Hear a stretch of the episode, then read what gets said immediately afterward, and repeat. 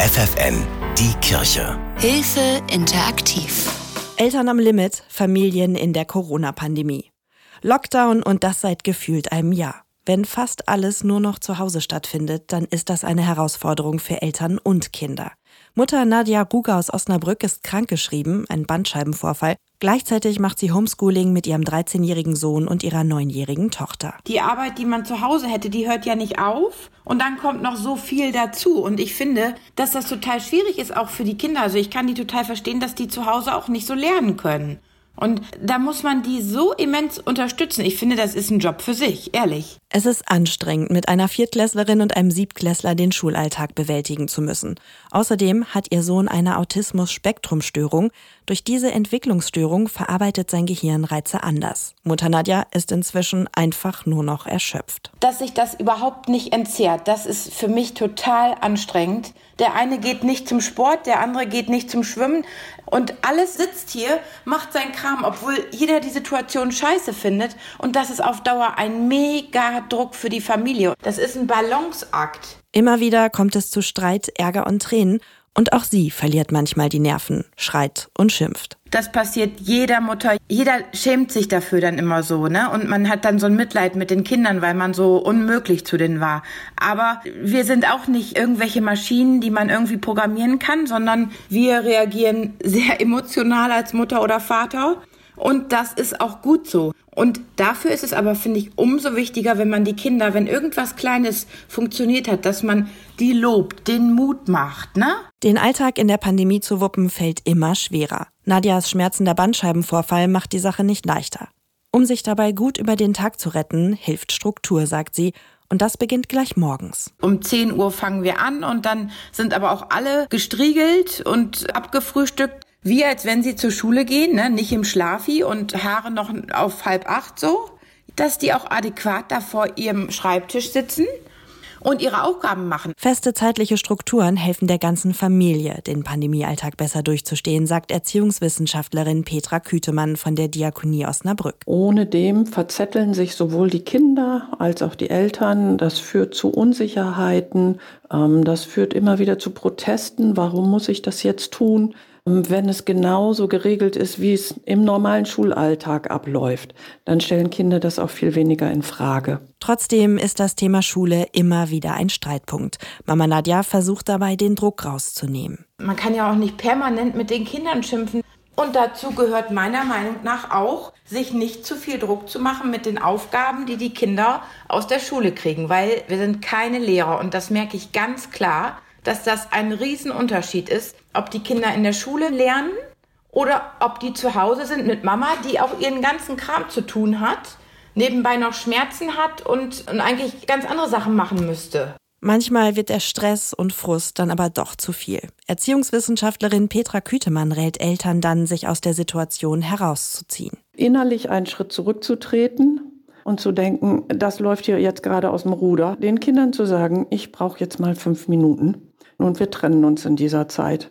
Und dann geht man einen Kaffee trinken oder eine Zigarette rauchen oder was auch immer man da so an Bedürfnisbefriedigung dann gerade braucht. Einfach ist es natürlich nicht, aber versuchen, aus der Situation auszusteigen. Dabei helfen dann auch Tablet und Fernseher. Die Mediennutzung der Kinder kann aber auch schnell zum Streitpunkt werden. Mutter Nadja Ruge hat sich daran gewöhnt, dass die Kids im Moment häufiger vor dem Bildschirm sitzen. Ganz ehrlich, ich sehe es nicht mehr so eng. Der eine zockt und der andere, der guckt halt Kika. Wenn die wenigstens einen Spaziergang am Tag machen, ihre Aufgaben gemacht haben und vielleicht sogar noch die Spülmaschine und den Müll rausgebracht haben, ne? Viele fragen sich, wie lange darf mein Kind mit dem Tablet spielen und wie begrenze ich die Bildschirmzeit? Da helfen klare Absprachen, sagt die Erziehungswissenschaftlerin Kütemann. Wenn man ihnen sagt, so, du bekommst das Tablet jetzt für 20 Minuten, hier ist die Uhr, schau hin, dann und dann ist vorbei. Dann erleichtert man sich den Umgang damit auch. Dann hat man nicht den Kampf dann, wenn es daran geht, das Tablet wieder abzugeben oder den Fernseher auszustellen. Bei all dem, was Familien zurzeit nicht machen können, wird es nach einem Jahr immer schwerer, die Kids zu Hause zu beschäftigen. Irgendwann ist jedes Bilderbuch ausgelesen, jedes Spiel durchgespielt und es bleibt die Frage, was machen wir heute? Konkrete Spiel- und Bastelideen gibt es zum Beispiel auf der Website Familien im Mittelpunkt von der Evangelischen Kirche, aber auch konkrete Mitmachangebote.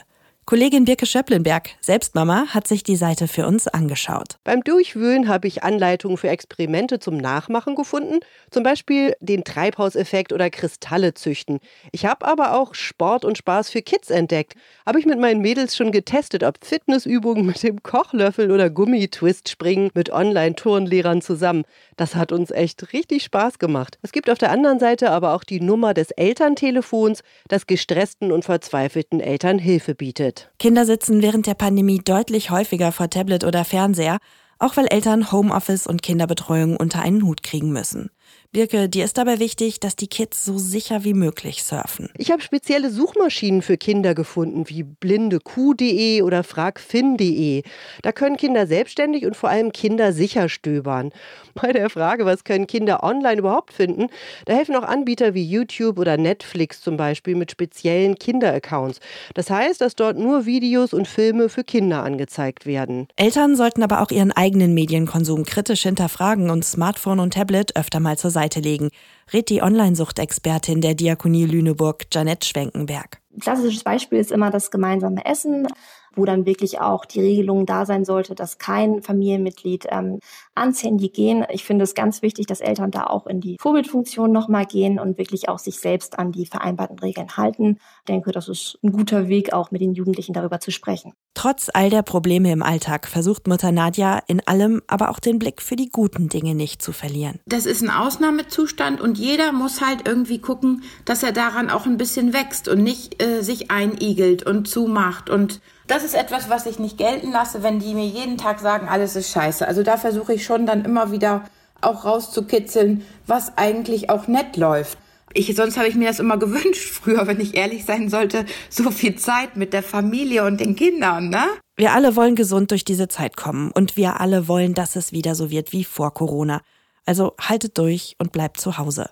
Wo es Unterstützungsangebote für Familien am Limit gibt, wissen unsere Experten in Zusammenarbeit mit der Diakonie hilfe at hilfe-interaktiv.de. Die Kirche bei FFN.